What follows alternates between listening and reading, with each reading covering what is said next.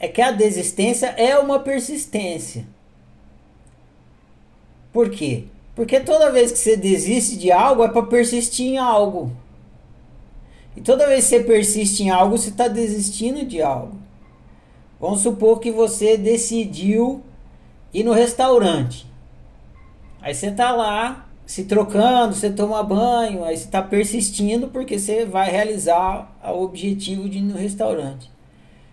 De repente você desiste de ir no restaurante. O que, que acontece? Você persiste em ficar em casa. Toda desistência aponta para uma insistência.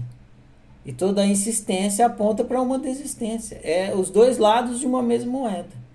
Então, quando você desiste do jogo do controle, é para persistir no jogo da liberdade. Porque não tem como você persistir no jogo da liberdade se você não desistir do jogo do controle. Então você olha, ah, você desistiu do jogo do controle? É aquela história, o copo está meio cheio ou meio vazio? Depende como você olhar, né? Se você olhar para o lado, você botar o foco no copo meio vazio, é meio vazio. Se botar o copo, foco no meio cheio, é meio cheio. Então, você desistiu do jogo do controle? Você fala, não, eu estou persistindo no jogo da liberdade.